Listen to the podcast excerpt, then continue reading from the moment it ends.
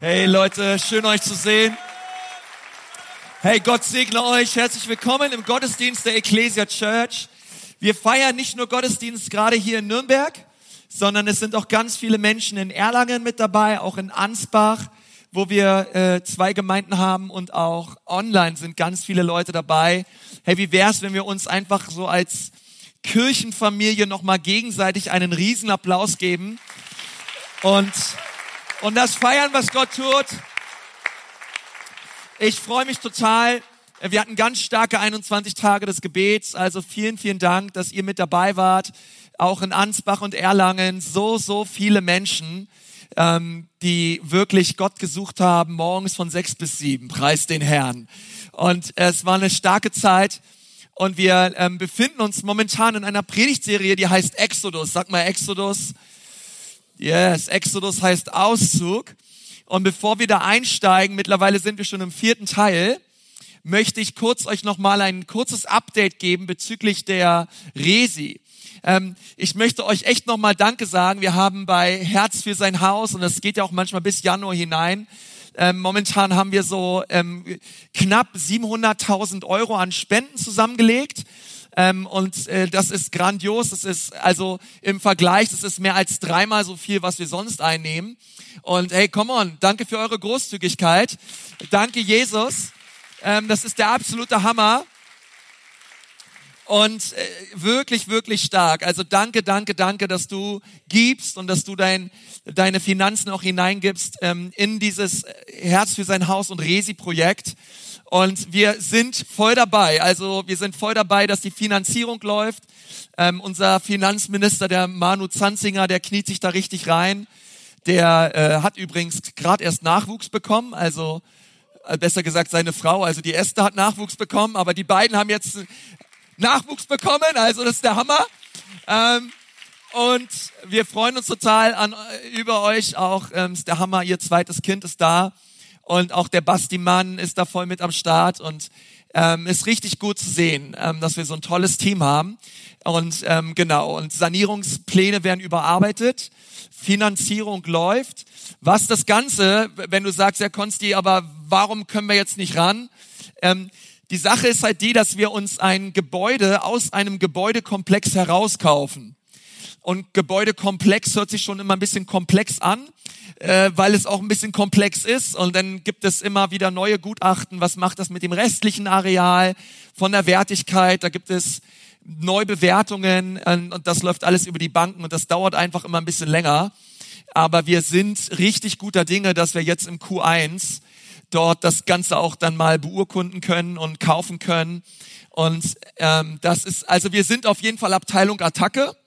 Ähm, das möchte ich euch sagen und glauben auch, dass sich alles so legen wird und auch so kommen wird. Von daher ähm, kurz noch Geduld und Atem äh, einatmen, aber ich glaube, wir, wir werden das Ding, das, das wird der Hammer, echt. Also ich bin da, umso mehr wir auch irgendwelche Location-Wechsel haben, umso mehr rufe ich den Herrn an und sag Gott, wir wollen nicht mehr Stiftshütte, wir wollen Tempel. Und bitte Herr, ja. Und von daher, ähm, genau, die nächsten Wochen wird es immer wieder auch ein Update geben. Und ähm, lass uns weiter glauben, lass uns weiter beten, lass uns weiter geben. Und alles, was wir brauchen, Gott wird alles uns schenken und alles uns geben. Ähm, letztendlich ist es seine Gemeinde, ist es sein Haus, er wird sich um uns kümmern. Er ist der Bauherr und wenn der Herr sein Haus nicht baut, bauen wir alle eh umsonst. Von daher lass uns einfach weiter vertrauen. Genau, also das erstmal dazu. Da wird es die nächsten Wochen, nicht, wir werden euch immer wieder sagen, wie der Stand der Dinge ist. Und ähm, genau, sind aber guter Dinge. Gott ist treu. Und auch draußen, ihr werdet immer wieder auch Updates geben, was äh, sehen, was auch die Spenden betrifft. Ähm, vielen, vielen Dank. Amen. Also das erstmal dazu. Und ähm, ja, come on, danke. Wir sagen Jesus auch nochmal Danke. Das ist Danke, Herr. Danke, Jesus. Und wir sind in diesem in dieser Predigtreihe momentan im vierten Teil. Ich fand, wir haben letzte Woche eine richtig starke Predigt auch gehört vom, vom Simeon. Und er hat darüber geredet, wie das Volk Israel mit einer mächtigen Hand wirklich ähm, aus Exodus raus ist, aus Ägypten. Ähm, wir haben viel gelernt auch über diese zehn Plagen, aber dann auch natürlich, was es bedeutet, ja, dieses, äh, dass wirklich der, ja durch das Blut des Lammes, durch das Blut von Jesus letztendlich das Volk wirklich bewahrt war, ähm, den Tod nicht geschmeckt hat, sondern am Leben war und dass das Blut, das ist das Blut des Lammes, dass das gemeint ist Jesus Christus. Ähm, er hat uns errettet vom Tod und er hat uns hineingestellt in das Licht seines Sohnes. Er, wir dürfen leben durch Jesus und wir merken diese Sklaverei auch, die ja, welche die Kinder Israel in Ägypten unterworfen waren und erlebt haben. Es war auch eigentlich unsere eigene Sklaverei. Es ist die Geschichte von uns Menschen. Auch wir waren in Sklaverei der Sünde. Aber unser Mose, Jesus Christus, hat uns mit starker Hand herausgeführt. Und heute reden wir weiter, gehen wir in der Geschichte weiter und wir schauen uns ähm, ja wahrscheinlich das Wunder ein, was so die allermeisten Leute kennen, auch die Leute, die vielleicht so mit dem Glauben oder Kirche nicht viel am Hut haben. Und zwar ist es dieses Wunder des Durchzugs durchs Meer hindurch, ja, durch das Schilfmeer, durch das Rote Meer hindurch. Und das ist eine mega, mega spannende Geschichte. Und auch hier merken wir, wow, es geht nur um Jesus. Es geht um unsere Geschichte. Auch Jesus möchte dich durch dein Meer hindurchführen. Und ich will darüber reden, was das bedeuten kann in deinem Leben. Aber auch er ist immer noch ein Gott, der einen Weg bahnt durchs Meer hindurch. Er ist immer noch ein Gott, der dich führen möchte und dich leiten möchte. Und wir wollen da gemeinsam drüber reden, weil auch hier sehen wir wieder Jesus. Ähm, in der ganzen Bibel geht es nur um Jesus. Es macht keinen Sinn, die Bibel zu lesen und nicht Jesus zu sehen in all diesen Geschichten. Und du musst wissen, um einfach mal kurz die Bibel zusammenzufassen, im Alten Testament, und das sind so die ganzen ersten Bücher, das ist so der Anfang der Bibel, im Alten Testament gibt es eine Botschaft und diese Botschaft lautet, Jesus wird kommen. Der eine Messias, er wird kommen. Die Evangelien sagen, Jesus ist hier. Die Apostelgeschichte predigt Jesus, die Briefe des Paulus, sie beschreiben uns Jesus und die Offenbarung des Johannes sagt, Jesus wird wiederkommen. Und wir müssen es einfach wissen, vom Buchdeckel bis Buchdeckel, es geht nur um Jesus. Es geht darum, dass sich der Sohn Gottes offenbart. Und deswegen ist es nicht einfach irgendein Buch, sondern dieses Buch, es ist voller Leben, weil Jesus lebt. Es ist das einzige Buch, wo der Autor während du das Buch liest, sich dir persönlich vorstellt. Das ist der Hammer, oder? Ich meine, stell dir mal vor, jedes Buch, was sonst so der Autor auf, erscheint auf einmal und stellt sich dir vor. Das gibt es nur mit der Bibel. Jesus möchte sich dir vorstellen. Ich weiß, er ist unsichtbar, aber das macht ihn nicht weniger real. Ähm, er möchte dort, wo du bist und dein Herz auch öffnest fürs Wort Gottes, sich dir persönlich vorstellen. Er freut sich, wenn wir einfach sagen, Jesus, ich möchte mehr von dir. Ich möchte dich kennenlernen. Ich möchte wissen, wer du bist. Deswegen nimm die Bibel in die Hand und sag, Jesus, hier bin ich. Stell dich mir vor. Und du wirst sehen, auch während du dieses Buch liest, dass der Autor lebt. Kann irgendwer dazu Amen sagen? Halleluja. Wir merken im Laufe auch der Gepredigt und auch der Geschichte von Exodus, bitte lest dieses Buch Exodus einfach mal für dich selbst durch dass diese Geschichte nicht nur eine Geschichte ist, die vor tausenden von Jahren stattfand, sondern es ist unsere Geschichte. Es ist die Geschichte der Menschheit. Das werden wir auch heute sehen. Diese Geschichte, es ist deine und es ist meine Geschichte. Und die Frage, die ich über diese Predigt stellen mag, lautet, wie komme ich eigentlich durchs Meer hindurch? Wie komme ich durch schwere Zeiten? Wie überwinde ich im Leben mit Jesus? Und du musst wissen, dass die Kinder Israels, sie waren ja gefangen. Vor ihnen das Meer, hinter ihnen das Heer und über ihnen der Herr. Ja, aber sie, sie waren gefangen. Vor ihnen das Meer, hinter ihnen das ägyptische Heer und und sie waren so in einem richtig, in einer richtig verzweifelten Situation. Und vielleicht, ich glaube, ich predige heute zu einigen, die sich in einer ähnlichen Situation befinden. Du merkst, vor dir ist das Meer. Hinter dir geht's auch nicht weiter. Es geht nicht nach vorne und es geht nicht zurück. Und du fragst dich, Gott, wie soll's weitergehen? Gott, ich, ich, ich befinde mich in dieser Situation. Vielleicht bist du schon lange am Beten. Vielleicht bist du verzweifelt. Vielleicht bist du in einem Panikmodus. Du bist vielleicht auch schon ängstlich und du bist voller Sorge und fragst dich, Gott, diese Zeit des Wartens, die Zeit des Leids.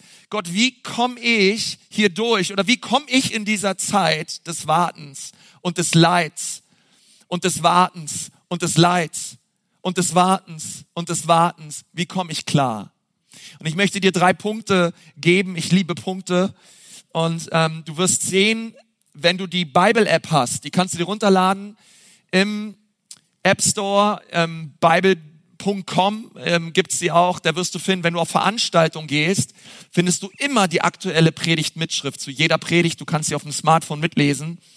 Mein erster Punkt lautet, was tue ich, wenn ich das Meer vor mir habe und das Heer hinter mir habe? Mein erster Punkt lautet, sei gewiss, Gott hat einen Plan. Schau mal den Nachbarn an und sag, hey, sei gewiss, Gott hat einen Plan. Hey, der muss es gerade mal hören.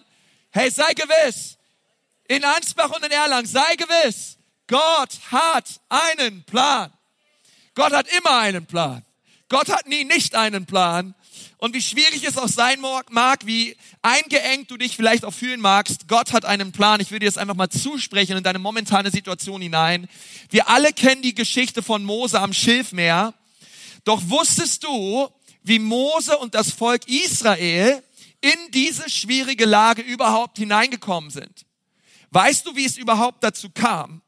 Und wir wissen, was passiert ist. Vielleicht, du hast davon gehört, sie sind aus Ägypten raus und der Pharao hat angefangen, sie zu jagen, ist hinter ihnen her. Ähm, dieses Heer der Ägypter stürmte auf sie zu, während das Meer vor ihnen unüberquerbar schien. Ich meine, sie war mit zwei Millionen Menschen unterwegs, mit, mit alten Menschen, mit Kindern, mit Babys. Aber weißt du, wie es dazu kam?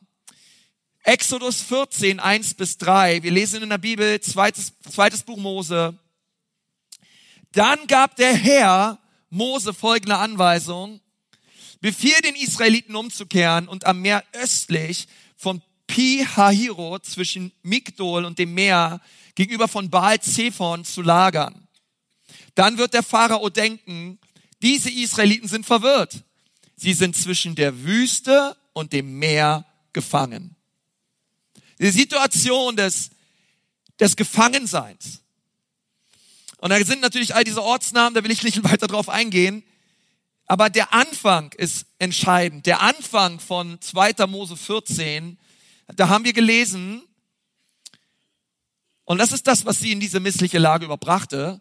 Gott gab Mose Anweisung. Der Herr war es.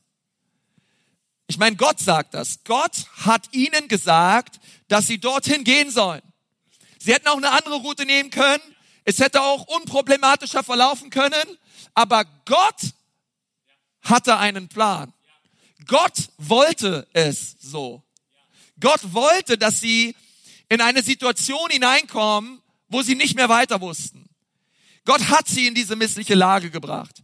Gott hat sie dorthin gebracht, weil er wollte, dass sie dort sind zu der Zeit, genau zur richtigen Zeit. Und warum? Weil er einen Plan hat.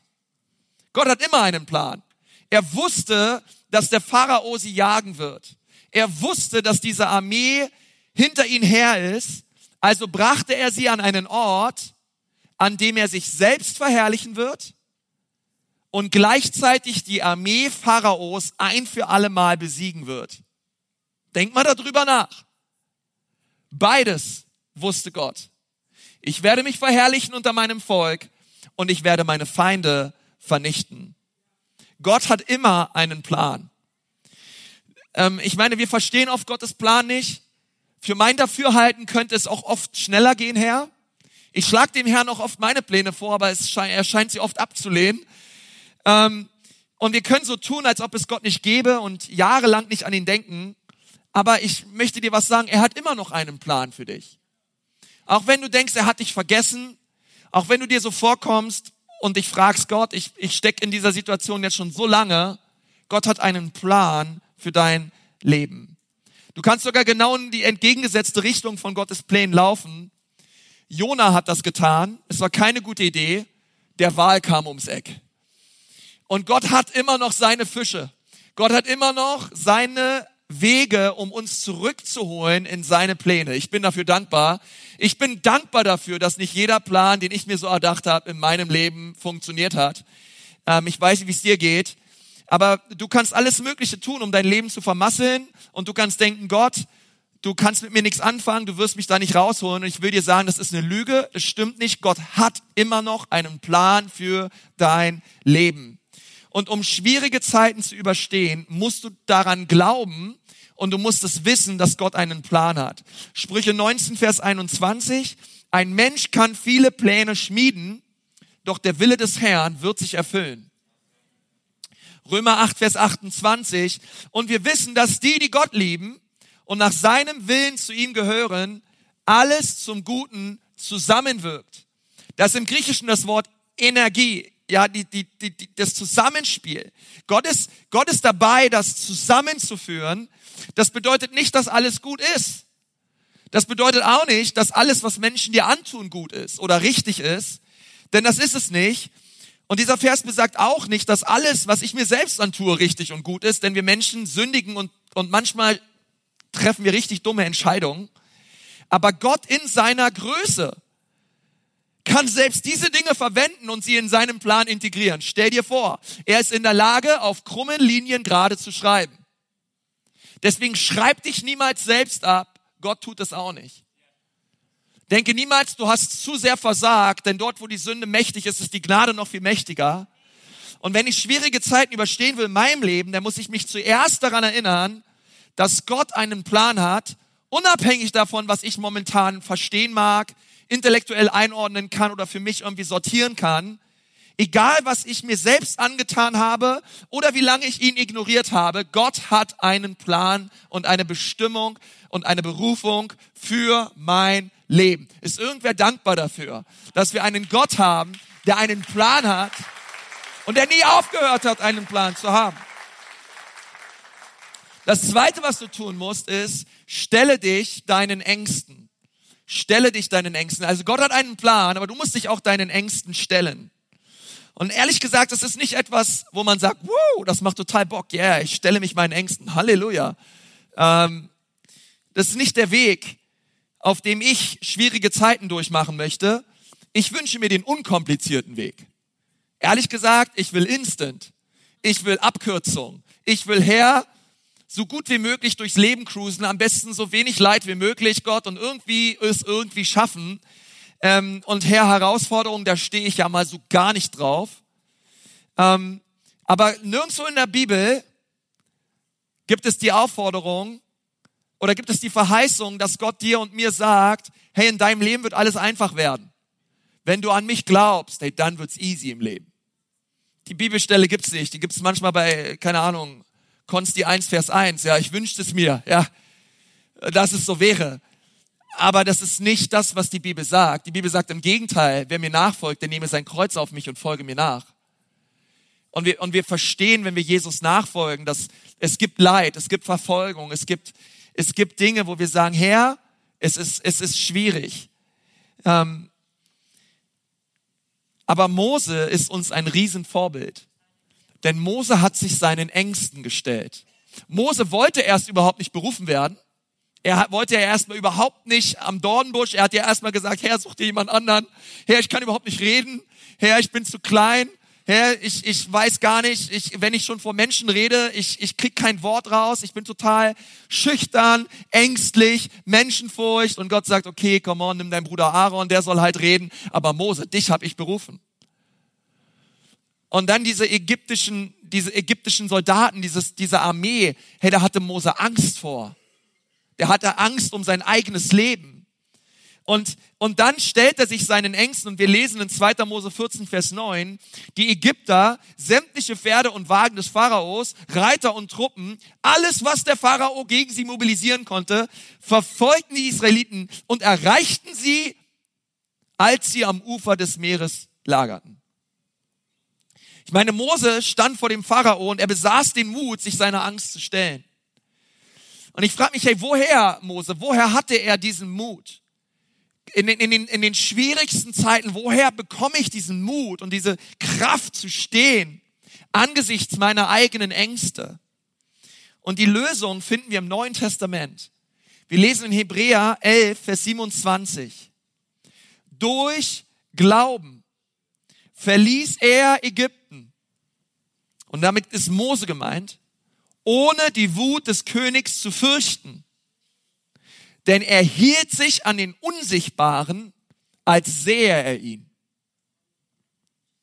Wie hat Mose es geschafft, Mut zu fassen angesichts seiner Ängste? Er sah den Unsichtbaren, als, als wäre er völlig real. Er sah, er, er, Jesus ist unsichtbar, aber er sah Jesus, als wäre er eine reale Person neben ihm. Als wäre es so, als würde Jesus neben ihm stehen und sagen, hey Mo, keine Angst, keine Angst, I, I got this. Keine Sorge, Mo, ich kümmere mich. Und Mo so, ey Jesus, wow, yes, Jesus, ich vertraue dir. Danke, Jesus. Hey Mo, kein Problem, ich bin mit dir. Warte ab, warte ab, was passieren wird. Weil was wir gleich lesen, ist krass. Was gleich passiert, ist krass. Aber weißt du, er, er, er, wie hier steht, er hielt sich an den Unsichtbaren, als sehe er ihn. Und das ist der Schlüssel. Woher nimmst du den Mut, dich deiner größten Angst zu stellen? Du kannst diesen Mut nur bei jemandem finden, der größer ist als deine Angst. Und das ist der einzige Ort, an dem du ihn finden kannst. Woher schöpfte Mose den Mut, sich dem Pharao zu stellen? Indem er seinen Blick vom Pharao auf jemanden lenkte, der größer war als der Pharao. Der einzige, der größer war, war Gott. Woher schöpfte Mose Mut? Er lenkte seinen Blick davon ab, was der Pharao ihm antun könnte und richtete ihn auf das, was Gott mit dem Pharao vorhatte. Woher schöpfte Mose Mut? Er lenkte seinen Blick von der Größe Ägyptens auf die Größe seines Gottes. Meine Frage lautet, auf was schaust du? Auf was schaust du in diesen Zeiten des Wartens? Schaust du auf Ägypten? Schaust du auf die Sorgen? Schaust du auf die Verzweiflung? Schaust du auf die Entmutigung? Oder schaust du auf Jesus, schaust du auf Jesus, als wäre er real, als wäre sein Arm um dich gelegt. Woher nimmst du den Mut? Oh, ich möchte dir sagen, Gottes Liebe zu dir, Gottes Gnade für dich und Gottes Kraft in dir ist größer als jedes Problem, dem du gegenüberstehst. Und wir brauchen, wir brauchen diese Größe Gottes in unserem Leben. Wenn wir in der Klemme stecken, wenn das Leben anfang, anfängt uns zu übermannen, oh, lass uns auf einen großen Gott schauen. Hey, wir können nur überwinden, wenn es was zu überwinden gibt. Wir können über eine Mauer springen, wenn wir wissen, da ist eine Mauer. Größer ist der, der in uns ist, als der, der in der Welt ist. Verstehst du, wir können nur siegreich sein, wenn wir Kämpfe haben. Und Gott sagt, stelle dich deinen Ängsten. Ich habe dir keinen Geist der Angst gegeben, sondern der Liebe, der Kraft und der Besonnenheit. Hab keine Angst. Der in dir ist größer. Und ich muss wissen, Gott hat einen Plan. Meine Angst ist nicht das letzte Wort. Und das dritte, das ist so entscheidend. Gehe im Glauben voran. Gehe im Glauben voran. 2. Mose 14, 12 bis 16. Hm, jetzt geht das Gemurre los. Haben wir denn nicht schon in Ägypten gesagt? Lass uns in Ruhe. Wir möchten den Ägyptern dienen. Wir hätten lieber weiter für die Ägypter arbeiten sollen, als hier in der Wüste zu sterben. Ja, die Stimme der Entmutigung, die Stimme der Anklage. Und in Vers 13, doch Moses sagte zum Volk, habt keine Angst. Hey, was, war der Hammer, oder? Hey, habt keine Angst.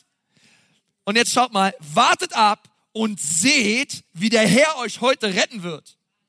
Denn ihr werdet diese Ägypter dort nie wieder sehen. Oh Leute, das ist mal Glauben, oder? Hey, siehst du die Ägypter? Schaut noch mal kurz hin, weil gleich werdet ihr wieder hinschauen, dann werden sie nicht mehr sein. Ich meine, come on. Du bist da mit diesen zwei Millionen Menschen hinter dir. Und da kommen auf einmal hungrige, gierige Soldaten auf dich zugerannt. Der Herr selbst wird für euch kämpfen. Herr, das möchte ich dir zusprechen in deiner Situation. Der Herr selbst wird für dich kämpfen. Und dann sagt er, bleib ganz ruhig. Oh Herr Jesus, bitte Herr, schenk mir deine Ruhe. Herr, dann sprach der Herr zu Mose, warum schreist du zu mir? Ja, warum schreist du mich so an? Sag den Israeliten, dass sie jetzt mal endlich aufbrechen sollen. Halte deinen Hürdenstab hoch, strecke ihn über das Meer aus und teile es. Äh, okay, Herr, nichts leichter als das. Danke für die Aufforderung. Dann sollen die Israeliten trockenen Füßes hindurchgehen. Also er will nicht nur das Meer teilen, sondern es, der Boden, über den sie dann laufen, der ist dann auch noch trocken. Also den Föhn musst du erstmal raus auspacken.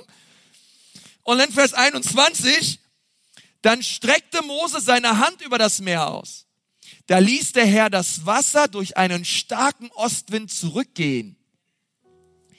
Der Wind blies die ganze Nacht. Oh Herr, lass deinen Wind wieder blasen über unser Land, Herr.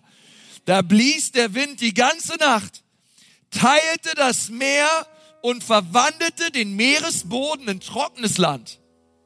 So konnten die Israeliten trockenen Fußes mitten durch das Meer ziehen. Und jetzt kommt's, Leute. Links und rechts von ihnen stand das Wasser wie eine Mauer. Wie, sag mal, wie eine Mauer. Wow, zweieinhalb Millionen Israeliten. Hey, sie befanden sich am Roten Meer in einer Sackgasse. Sie wussten nicht mehr weiter. Sie hatten Angst. Aber Mose hielt seinen Stab hoch und das Wasser teilte sich direkt vor ihren Augen. Aber es ist interessant, wie Gott das getan hat, oder? Wir lesen darüber und es ist so super inspirierend und auch ermutigend. Komm on, wer von euch hat diesen alten Mose-Film mal gesehen? Ja, irgendwer da? Oh, der, all, der graue Bart, weißt du, die nach hinten gehten Haare.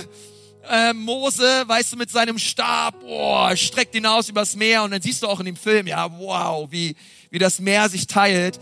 Und es sieht dann immer so nett aus, weißt du, die laufen, dü, dü, dü. ja, die laufen da zwei Millionen Leute durchs Meer und auf der anderen Seite preisen sie den Herrn. Hey, das war auch alles cool, aber lass mich dir was sagen, so ist es nicht, so ist es nicht gelaufen. So war es nicht. Also wenn du denkst, wenn du da so an Idylle denkst, ne, ich möchte sagen, nichts ist ferner davon. Hey, ich meine, ich meine, stell dir vor, du stehst da, auf einmal teilt sich das Meer und auf einmal rechts zwölf Meter Wasserwand, links zwölf Meter Wasserwand. Und dann sagt dieser Mose, los jetzt, kommt, Friends, auf geht's, ab durchs Meer. Ich meine, ich meine, stell es mir vor, hey. Äh, da war dieser Wind, es war laut. Und dann, und ich meine, es waren zwei Millionen Menschen. Hey, die Mütter, die haben ihre Babys in den Arm genommen die, die Väter, die haben die kleinen Knirps in die Hand, an die Hand genommen. Haben gesagt, hey, wir müssen hier schnell durch. Ich meine, stell dir vor, der Justin, weißt du, der schaut da seine, die, diese Wasserwände an und sagt, Papa, wird es auch halten? Papa? Ja, ja, ich weiß so, und du kannst nicht schwimmen, aber ey, äh, weißt du, ehrlich gesagt, wir müssen hier einfach durch und wir müssen jeden Schritt im Glauben tun. Jeden Schritt im Glauben tun. Es gibt nur einen Weg hier durch im Glauben, dass das, was sich hier rechts und links auftürmt, der Herr wird es zurückhalten und es wird uns nicht treffen. Aber was es braucht, ist Glauben. Ich sehe, wie die Leute, weißt du, die haben die älteren Leute auf den Rücken genommen und gesagt, hey, komm on, schnell durch hier. 16 Kilometer durchs Meer. Das größte Aquarium aller Zeiten. Rechts und links, aber ohne Glasscheibe und das Volk geht durchs Meer hindurch. Es muss, es muss abgefahren gewesen sein. Es war chaotisch, Leute. Es war mega chaotisch. Die hatten Angst. Die hatten Befürchtungen. Hey, wer weiß, ob das alles so hält? Wer weiß, ob Gott wirklich mit uns ist? Hast du auch wirklich nicht gesündigt? Ja? Ist alles so, oh Herr, hast du gebetet? Und weißt du, du musst im Vertrauen durchs Meer gehen. Schritt für Schritt. Und nicht nur einer, sondern zwei Millionen. Und ich denke mir, Herr Jesus. Und als sie endlich auf der anderen Seite waren, hey, da haben sie angefangen zu jubeln und Gott zu loben. Aber lass mich dir was sagen, wenn du mitten, wenn du mittendrin steckst, mitten im Meer, musst du manchmal eins erkennen. Du bist mitten in einem Wunder, auch wenn es sich chaotisch anfühlt. Und es war mega chaotisch. Aber nur weil Chaos ist, bedeutet es nicht, dass Gott nicht dabei ist, ein Wunder zu tun. Und wir müssen es lernen in unserem Leben.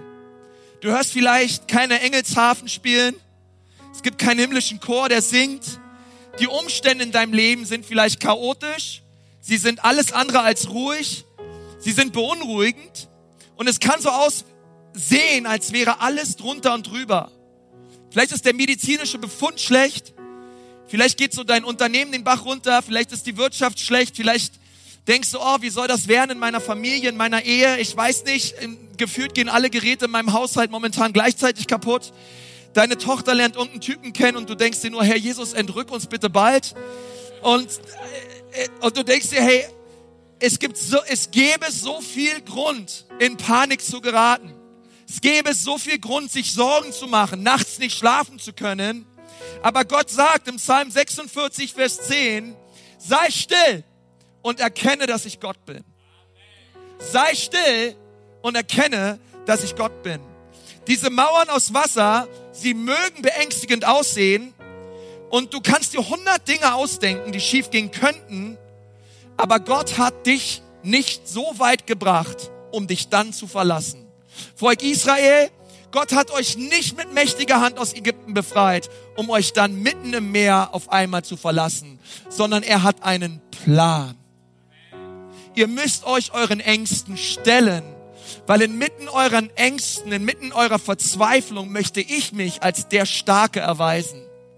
Ich bin immer noch der Gott, der in eurer Mitte ist. Gott befreit dich vielleicht nicht von der Not, aber er führt dich durch die Not.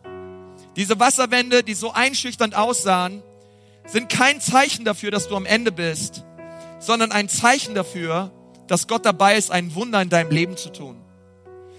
Gott ist der Gott, der heilt. Er ist der Gott, der befreit. Er ist der Gott, der leitet. Ja, der Wind ist stark, die Widerstände sind groß. Vielleicht größer als alles, was du bisher gelebt hast. Aber warte ab, Gott ist dabei, ein Wunder zu tun. Und manchmal ist es so, wenn wir mitten in einem Wunder stecken, wir sehen nicht, dass es ein Wunder ist, weil es fühlt sich nicht wie ein Wunder an. Aber warte ab. Du wirst ihn noch preisen. Und es ist so, Church, bei Sachen, die wir erleben, auch als Gemeinde, es kann sich chaotisch anfühlen. Aber Gott ist dabei, ein Wunder zu tun in unserer Mitte. Und es ist interessant, wie Gott die, Israeliten herausgeführt hat. Er gab ihnen keine Brücke übers Meer hinüber. Hätte er auch machen können, eine Golden Bridge, hey, in einer Sekunde. Er hat auch keine AIDA geschickt und sagt, hey Leute, kommt, alle auf die AIDA, wir cruisen einfach schön übers Meer. Nein, nein, nein. Gott bringt uns nicht immer auf unseren bequemsten Weg hindurch. Er macht es nicht immer einfach. Ähm, er, er, er, er, er leitet und tut nicht alles so, damit wir keine Ängste und uns keine Sorgen machen. Nein, so ist Gott nicht. Darum geht es im Glauben. Im Glauben geht es darum, im Glauben geht es darum, zwischen den Wasserwänden Gott zu vertrauen. Kannst du Gott vertrauen zwischen den Wasserwänden deines Lebens? Kannst du ihm vertrauen? Kannst du ihm vertrauen zwischen Karfreitag und Ostern?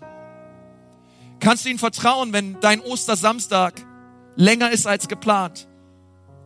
Kannst du ihm vertrauen, wenn du zwischen den Stühlen stehst und du weißt, Gott, du hast es verheißen, aber ich sehe noch nicht, wie die Verheißung sich erfüllt? Kannst du glauben? Kannst du ihm vertrauen? Du bist deinem Wunder nicht nur dann nahe, wenn alles ruhig und friedlich ist, sondern oft ist es das Gegenteil.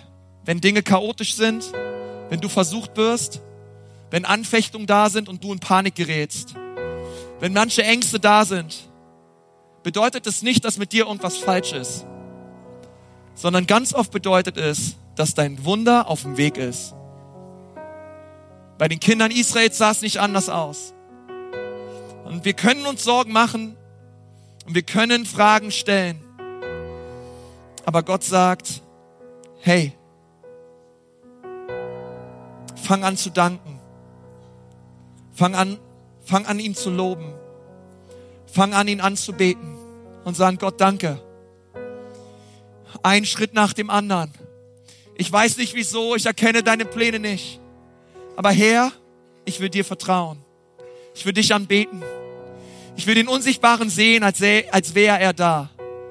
Und so gehst du Schritt für Schritt. Mit deiner Familie, in deiner Ehe, als Single, egal wie. Schritt für Schritt. Folgst du Jesus nach. Und du siehst, wie er für dich kämpft. Wie er für dich streitet. 1. Mose 18, Vers 14.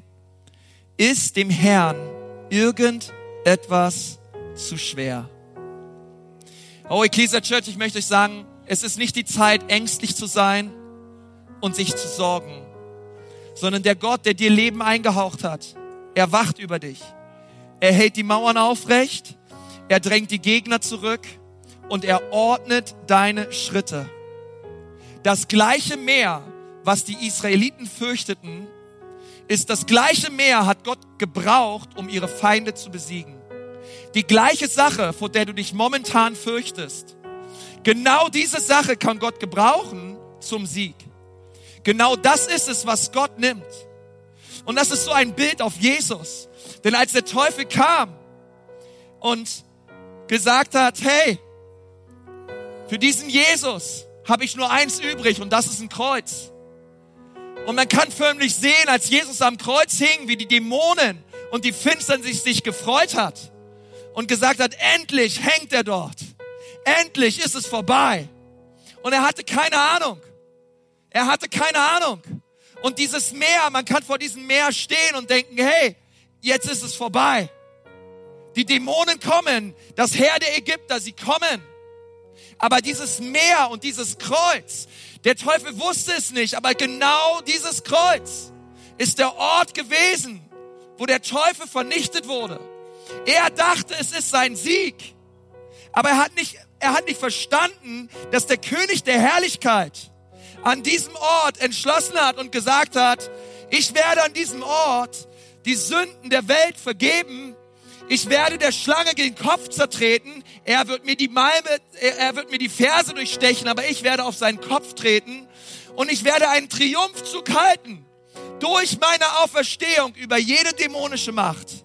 Und ich werde ein für alle Mal den Teufel entwaffnen und enthaupten.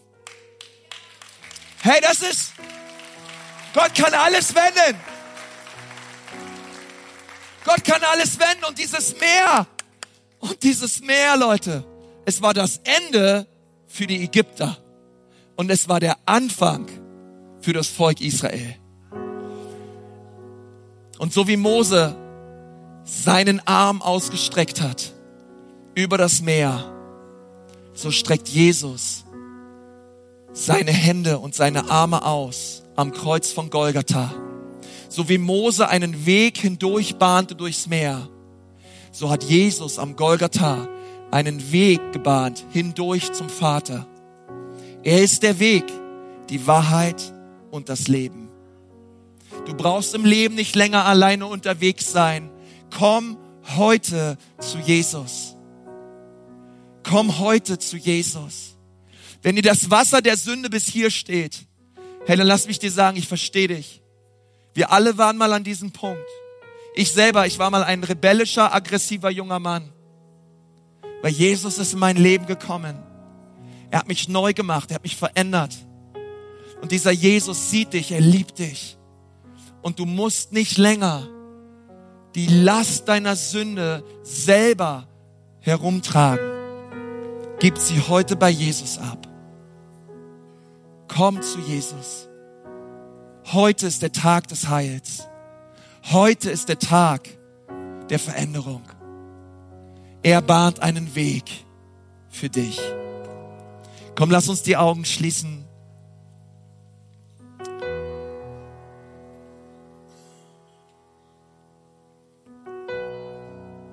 Und wenn du hier sitzt und du sagst, ja, Konst, ich brauche Jesus. Hey, er steht immer noch mit weiten Armen da. Er hat einen Plan für dein Leben. Er liebt dich. Und er möchte dir auch alle deine Sünden vergeben. Aber auch du musst eine Entscheidung treffen. Und diese Entscheidung lautet, ja, Jesus, ich brauche dich. Vergib mir meine Sünden. Vergib mir meine Schuld. Ich habe Dinge getan in meinem Leben, die waren nicht in Ordnung. Ich habe vor dir gesündigt. Aber danke, danke, dass du mir vergibst, Jesus. Und so kommst du heute zu ihm. Herr, wenn du das gerne möchtest, du brauchst dafür nicht aufstehen und hier nach vorne kommen. Einfach an deinem Platz darfst du jetzt Jesus einladen, der Herr und Retter deines Lebens zu werden. Und wenn du das gerne möchtest, Herr, während wir die Augen geschlossen haben, heb doch mal deine Hand kurz hoch. Einfach als ein Zeichen auch vor Gott und sag, Gott, hier bin ich. Rette mich. Rette mich. Rette mich, Herr. Oh, danke, so viele Hände, so viele Hände. Danke, danke. Wer ist noch da? Jesus, rette mich. Oh, ich brauche dich, Jesus. Ich will nicht mehr ohne dich. Oh, super, super. Dankeschön. Ihr könnt die Hände wieder runternehmen. Ich lade dich ein, ein Gebet mit mir zusammen zu sprechen, mir einfach nachzusprechen. Und ich bitte dich einfach im Glauben, das zu sagen. Sag, lieber Herr Jesus, lieber Herr Jesus, vergib mir meine Schuld. Vergib mir, dass ich mein Leben lang ohne dich gelebt habe. Das wird sich heute ändern. Sei du mein Herr und Erlöser. Wasch mich rein durch dein Blut und vergib mir meine Schuld. Ich sage Ja zu dir und Nein zum Teufel und Nein zu meinen eigenen Vorstellungen. Sei du der Herr meines Lebens. Amen.